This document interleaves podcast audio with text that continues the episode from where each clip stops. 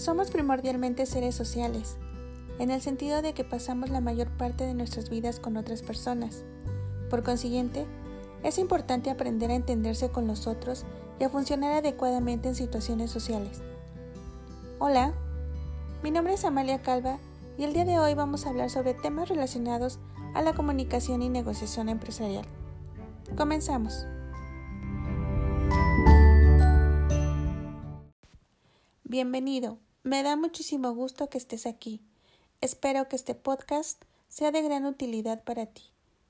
Empezaré con una pregunta que nos llevará a desarrollar otros temas tan interesantes, pero que todo parte de lo siguiente. ¿Qué es la comunicación? La comunicación es el acto por el cual un individuo establece con otro un contacto que le permite transmitir una información. Es un proceso en el cual participan varios elementos indispensables para que ésta se lleve a cabo con eficiencia. Es decir, llamamos comunicación al proceso mediante el que un mensaje emitido por un individuo llamado emisor es comprendido por otro llamado receptor o destinatario, que es la persona o entidad a quien va dirigido el mensaje. Gracias a la existencia de un código común, este proceso abarca dos etapas, la emisión y la recepción del mensaje, llamadas respectivamente la codificación y la descodificación. Laswell nos dice que para resumir la comunicación debemos preguntarnos ¿quién? ¿Dice qué? ¿A través de qué canal? ¿A quién? ¿Con qué efectos? Es importante mencionar que la comunicación puede variar dependiendo de cómo se transmite la información y cómo es recibida por el receptor. Según esto se puede clasificar en dos grupos, la comunicación verbal y la no verbal. La comunicación verbal es aquella donde el mensaje es verbalizado, pues se utilizan las palabras ya sea de manera oral o escrita, como por ejemplo una conversación de persona a persona, una llamada telefónica, una nota de voz, una carta, etc mientras que la comunicación no verbal es aquella que se da sin el uso de palabras, se utilizan gestos, miradas, movimientos corporales, apariencia física, entre otras expresiones. Recordemos que el lenguaje no verbal es el que refleja los sentimientos y las emociones de las personas. La comunicación verbal muchas veces se complementa con la no verbal para reforzar el mensaje y dar una idea más clara de lo que se quiere decir. Aunque en ocasiones estos dos tipos de comunicación pueden contradecirse durante la transmisión del mensaje. La comunicación es esencial en cualquier tipo de actividad organizada, siendo uno de los factores indispensables para que ésta funcione y se desarrolle adecuadamente. Las propias organizaciones, a medida que se han hecho más complejas, han entendido que la comunicación en la empresa constituye uno de los elementos más importantes para su propio desarrollo. Pero, ¿por qué es importante la comunicación dentro de la organización? Sin una adecuada comunicación es imposible lograr metas, aumentar productividad y generar los resultados que se deben alcanzar. En cambio, los efectos positivos de una buena comunicación mejora la competitividad, así como la forma en la que se puede adaptar a los cambios que se produzcan en su entorno para el logro de sus objetivos. A la par, la existencia de una comunicación efectiva fomenta la motivación de los empleados, así como el compromiso y la participación en las tareas corporativas, creando un clima de trabajo integrador. En ocasiones, no todos somos capaces de comunicar de manera efectiva. Para ayudarte con ello, te comparto 10 claves que te llevarán a conseguirlo. 1. Presenta claramente tus ideas evitando generalidades y rodeos. 2. Utiliza un vocabulario entendible y que no resulte ambiguo. 3. Emite tu mensaje desde lo positivo y constructivo. 4. Mantén el contacto visual. 5. Utiliza un tono de voz adecuado al contexto. 6. Evita posturas rígidas. 7. Escucha con atención a quien te habla. 8. Respeta la opinión del otro a pesar de que no la compartas. 9. No ofendas ni realices ataques personales. 10. Usa la empatía para crear un clima que facilite la comunicación. Como te darás cuenta, la comunicación efectiva tiene como objetivo que la persona que emite el mensaje lo realice de forma clara, de forma directa y que no quede lugar a confusiones o malos entendidos. Busca que la persona que recibe el mensaje procese la información en términos que pueda entender y dar retroalimentación sobre el mensaje que ha comprendido. Digamos que la comunicación efectiva se resume en que lo valioso del proceso no es lo que digo, sino lo que entiende mi interlocutor. Pasando a otro punto, quisiera compartir la siguiente frase de Paulo Freire. Estudiar no es un acto de consumir ideas, sino de crearlas y recrearlas. El proceso de aprendizaje humano no es reducible a un esquema comunicativo de carácter mecánico, por cuanto el receptor no está pasivo, sino que relabora los mensajes según sus propios esquemas cognitivos. La comunicación educativa, pues, ha de tener ciertas características tales como postura abierta en el emisor y receptor para lograr un clima de mutuo entendimiento, bidireccionalidad del proceso para que el flujo de los mensajes pueda circular en ambos sentidos, interacción en el proceso que suponga la posibilidad de modificación de los mensajes e intenciones según la dinámica establecida. La teoría de la comunicación constituye, junto con la teoría de sistemas y las teorías de aprendizaje, uno de los pilares fundamentales de la actual concepción de la tecnología de la educación. El esquema emisor, mensaje receptor puede resumir el conjunto de elementos que intervienen en el proceso, con la única salvedad que en educación se contempla la simetría en la orientación del proceso para evitar la exclusiva unidireccionalidad. El papel de la comunicación en el proceso de enseñanza-aprendizaje es uno de los principales factores que intervienen en el mundo educativo, tanto dentro como fuera del aula. La educación es sobre todo un proceso de comunicación y socialización del individuo, por lo tanto, debemos tener muy presente la importancia de que se produzca de una manera correcta y eficaz. Aunque en el sistema escolar es el profesor quien ejerce mayormente las funciones de emisor, actualmente hay que considerar que la configuración personal se logra a través de múltiples fuentes personales e institucionales, con especial mención para los medios de comunicación de masas, cuya influencia es tan controvertida como evidente. Recuerden que vivimos en una época en la que conseguir trabajo es cada vez más difícil, no solo por la falta de oferta, sino por la alta competencia entre personas cualificadas. La formación marca la diferencia, por eso es importante capacitarse y, por ejemplo, los cursos a distancia otorgan una nueva oportunidad para todas aquellas personas que tienen limitaciones. Estas pueden ser porque el trayecto es largo, tal vez porque la sede se encuentra en otro estado o incluso en otro país. Y es aquí donde la educación a distancia les da la posibilidad de volver a estudiar, de formarse, de ampliar sus habilidades sin tener que dejar el trabajo o la conciliación familiar. Por ejemplo, en Coursera puedes encontrar una gran variedad de cursos muy buenos que incluso son gratis, pero si quieres obtener tu certificado tendrás que pagar una mensualidad. En esta plataforma podemos encontrar cursos que son impartidos por la UNAM, por la Universidad de Michigan, por la Universidad de Palermo, etc.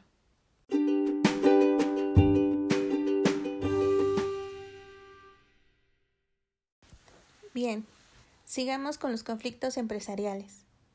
Los principales problemas de las personas existen cuando hay una mala comunicación. Ocurre que muchas personas cuando trabajan en equipo ven aparecer el conflicto y en ocasiones lo esconden debajo de la alfombra. No quieren afrontarlo y piensan que mañana ese pequeño conflicto habrá desaparecido. Pero con los conflictos nunca ocurre eso. Los conflictos son como un pequeño globo en el que lo soplamos y lo vamos hinchando, en el que entra el aire pero nunca sale. Si hay un pequeño conflicto, inflamos un poquito más y el globo se queda con ese aire. Pasado mañana otro pequeño conflicto, lo inflamos un poquito más y ahí se queda ese aire. Poco a poco el globo cada vez se infla mucho más hasta que llega un momento que todo el aire que entró en el globo hace que éste explote. En realidad, en los equipos nos pasa exactamente lo mismo. Vamos poco a poco añadiéndole temperatura al asunto, vamos añadiéndole aire y al final el conflicto explota frente a nosotros. El problema es que cuando el conflicto explota, realmente las consecuencias son muy dañinas para todos los miembros del equipo y además suelen llegar de una u otra forma a los clientes de una empresa. Es por eso que la comunicación interna es un aspecto fundamental para que una empresa funcione a la perfección. De hecho, las grandes compañías han sabido siempre que el primer público en el que hay que pensar para lograr metas es el equipo humano, que sustenta su negocio. La clave del éxito de una política de comunicación interna reside en tener una buena planificación estratégica comunicacional vehiculada a través de diversas herramientas, como pueden ser medios digitales, entre ellos la intranet corporativa, blogs, canales de televisión internos, revistas impresas y digitales, etc. También puede haber acciones grupales como desayunos y reuniones estratégicas, encuentros de comunicación, visitas a gerentes o capacitaciones a gerentes y jefes, como programas de coaching, seminarios, cursos, etc. Y mediciones generales y específicas, como encuestas y diagnósticos. En definitiva, la comunicación interna seguirá siendo una parte vital de las estrategias empresariales a las que hay que dedicar especial atención para alcanzar los objetivos y conseguir que la organización sea rentable y altamente competitiva. Los líderes juegan un papel muy importante en este punto. Recuerden que sin comunicación no puede haber liderazgo. La comunicación tiene un enorme poder en todos los sentidos. Puede destruir fácilmente una empresa y a la vez puede fortalecerla y llevarla a otro nivel. Todo depende de su adecuado uso y cómo es manejada la comunicación de los líderes en la organización. Los líderes deben de contar con las competencias necesarias para poder gestionar conflictos, como tener la capacidad de comprender la posición de los demás, pensar antes de actuar, manejo de emociones, ser empático, escucha activa y ser asertivo.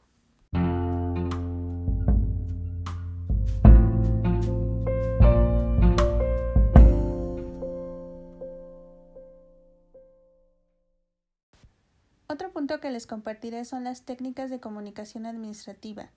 Una de ellas es la planificación estratégica, la cual es el proceso en el que definimos y ejecutamos una ruta a largo plazo para el logro de los objetivos o propósitos organizacionales a través del análisis de la situación presente y deseada futuro, el entorno de la empresa y sus brechas existentes. Esta planificación se hace para responder a los cambios internos y externos de manera que la empresa se mantenga competitiva en el mercado. Es bueno decir que la planificación estratégica debe ser un proceso que involucra a todos los equipos y niveles de la empresa, es decir, ella debe unir el compromiso y dedicación del líder con el compromiso de los equipos para que de esa forma todos trabajen en armonía y enfocados en los mismos propósitos. Otra técnica es el cuadro de mando integral, el cual es un modelo de gestión que traduce la estrategia en objetivos relacionados entre sí, medidos a través de indicadores y ligados a unos planes de acción que permiten alinear el comportamiento de los miembros de la organización con la estrategia de la empresa.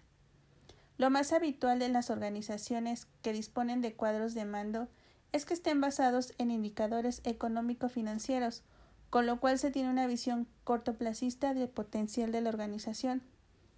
El modelo de cuadro de mando integral, diseñado por Kaplan y Norton, busca un cuadro de mandos balanceado, donde además de la perspectiva financiera se tienen en cuenta las otras tres grandes áreas a nivel estratégico dentro de las organizaciones, que son clientes, procesos y recursos. Se trata de una herramienta de control de gestión cuya función primordial es la implantación y comunicación de la estrategia a toda la empresa.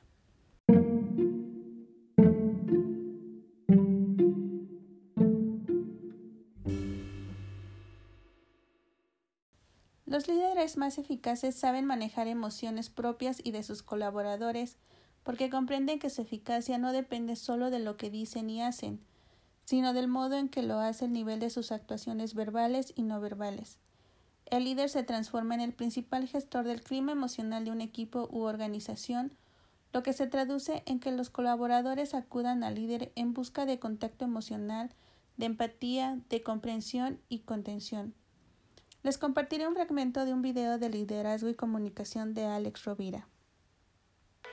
No necesitamos jefes capataces que vayan con el látigo fustigando y quemando talento y quemando creatividad y que digan, aquí te pagamos no para pensar, sino para hacer. Ese modelo está muerto o está en vías de morir. Yo entiendo la figura del líder como aquella persona que es un conector de talento, un impulsor de talento, entendido el talento como virtudes en acción, un impulsor de redes de, sentido y de creatividad, que es capaz de crear un sentido compartido, un qué nos une, un para qué trabajamos. Y ese sentido, como hemos dicho en otra cápsula, está básicamente definido por la voluntad de servir, la voluntad de amar, la voluntad de inspirar y de transformar. Liderar es servir. Liderar es dar alas.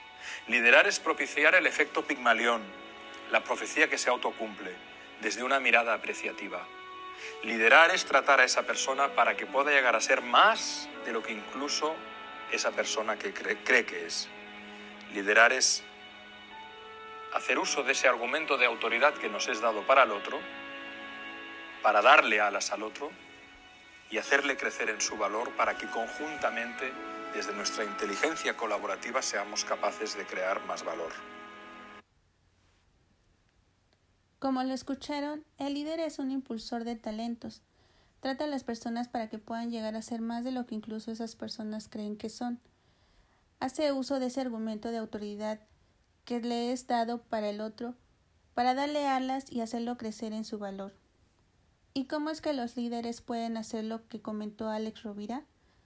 Puede ser, por ejemplo, con el empowerment o empoderamiento, que es una herramienta de gestión que emplean muchas empresas para conseguir mejores resultados, que básicamente consiste en delegar o transmitir autonomía, responsabilidad y poder a los trabajadores de una empresa para que ellos puedan resolver los problemas y tomar decisiones sin que sea preciso tener la aprobación de los superiores.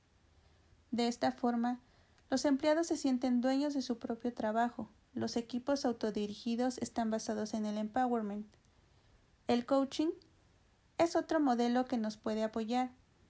El coaching es un proceso de acompañamiento no directivo. En esta metodología, su finalidad es ayudar a personas o equipos de personas a desempeñarse utilizando el máximo de sus capacidades. Para ello es necesario llevarlas a reconocer sus propias habilidades, ayudándoles a superar sus barreras y obstáculos personales, para alcanzar lo mejor de sí mismas y así facilitarles que pueden actuar de la forma más eficaz. Los equipos de alto rendimiento es un grupo de personas con roles específicos, complementarios y multifuncionales que cooperan juntos con gran compromiso e identificación en la consecución de un objetivo común del cual son responsables y por cuya consecución cuentan con los recursos y la autonomía suficientes. Es autodirigido, es decir, tiene un amplio margen para establecer sus líneas de actuación y autonomía para ejecutarlas es multifuncional. Supera la clásica división departamental e integra personas de áreas y conocimientos diversos.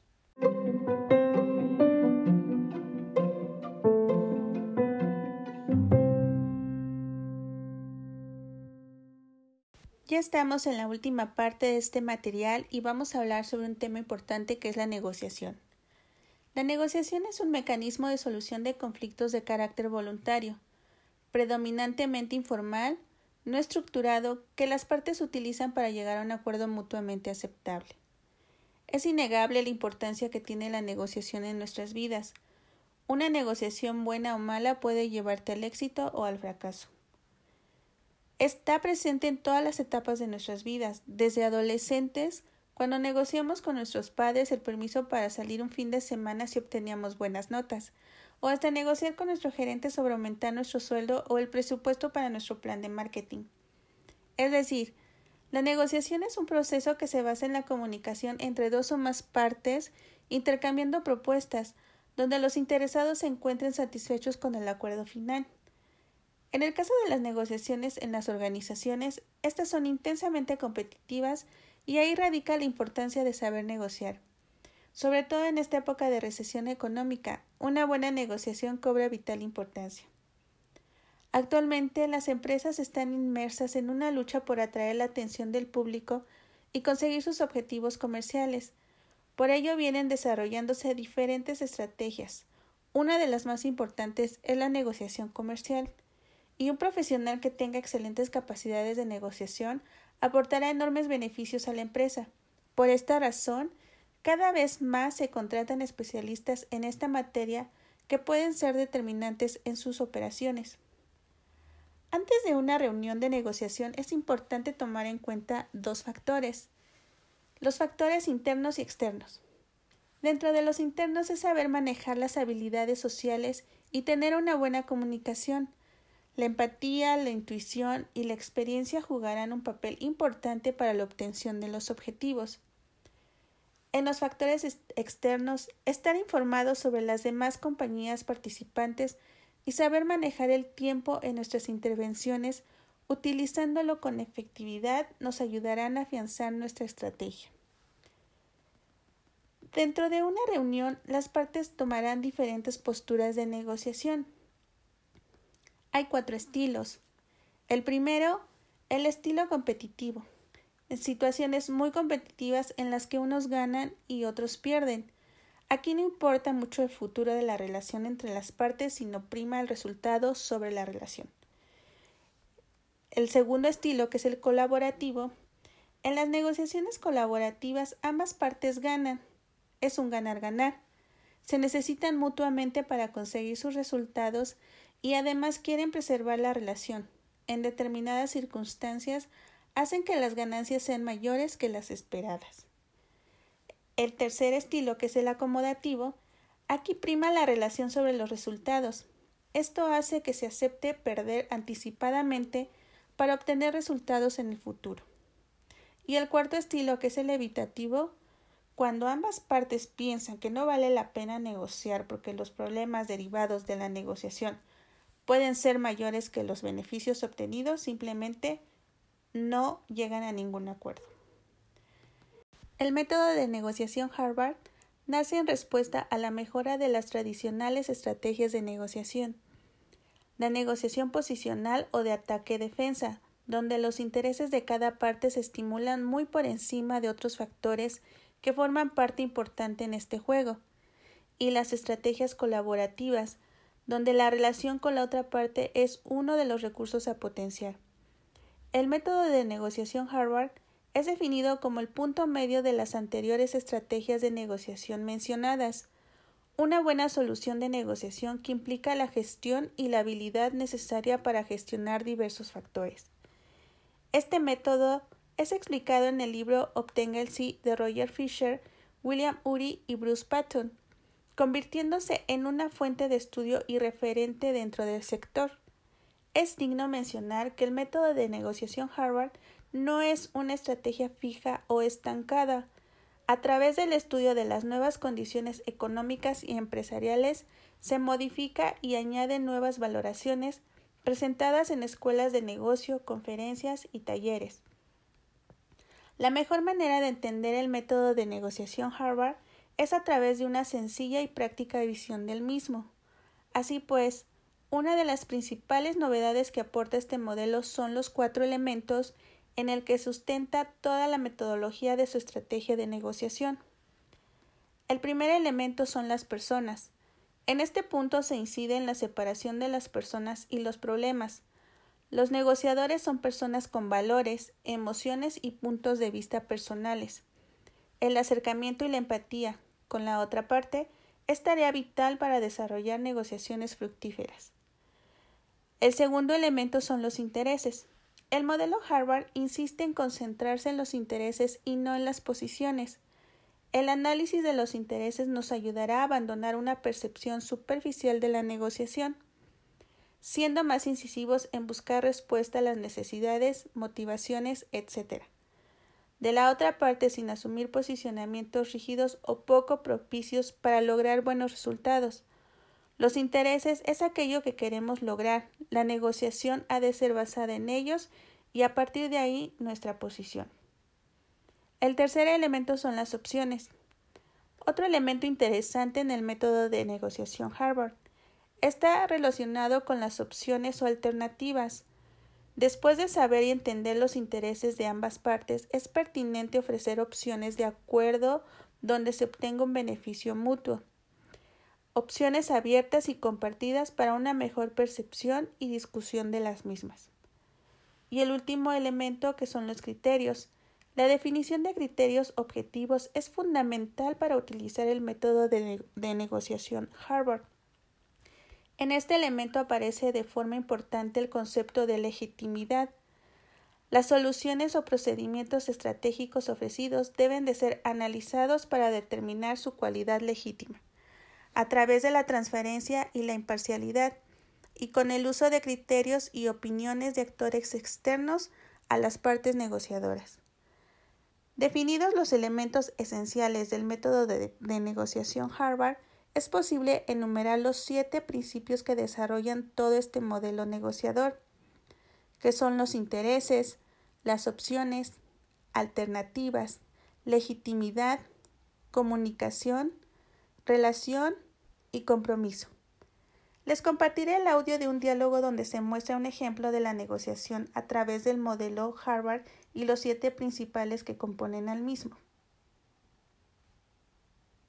¿Qué les parece si fingen como que son mis hijos por una tarde? ¿Mm? ¿Por qué no le dices la verdad a esa pobre chica? ¿Lo sabes? Nuestra madre nos cuenta todo. Del anillo de bodas. ¿Qué? Y por cierto, ¿no viste chica indiscreta? Estuvo de lujo. Oye, no, no, no, no, no, ella no es así. Tu madre la describió de una manera muy rara. Pero escuchen, decir la verdad no es la solución ahora. Creí, creí que te emocionaría trabajar actuando al fin. Si esto es un trabajo, tienes que pagarnos. Sí, claro que les pagaré con experiencia. Yo quiero dinero de verdad. Ya dilo, ¿cuánto quieres? 600 dólares por día, más tiempo extra si se pasa de 8 horas. Yo estaré a cargo de mi cabello y quiero que tú pagues 6 semanas de un curso intensivo de actuación que mamá no puede pagar. 50 dólares por día y un curso de tres semanas en la YMCA de tu localidad. 500 dólares y 4 semanas de actuación. 300 dólares y tres semanas de curso. Trato. Yo habría accedido a los 500. Ah, Yo lo habría hecho por la experiencia.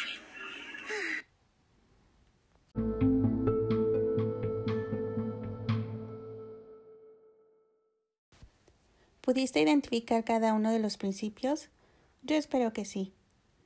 Por último, con la globalización y la eliminación progresiva de barreras al comercio, la negociación internacional se convierte en un tema que permite a productores, comercializadores y compradores obtener los beneficios derivados del comercio exterior.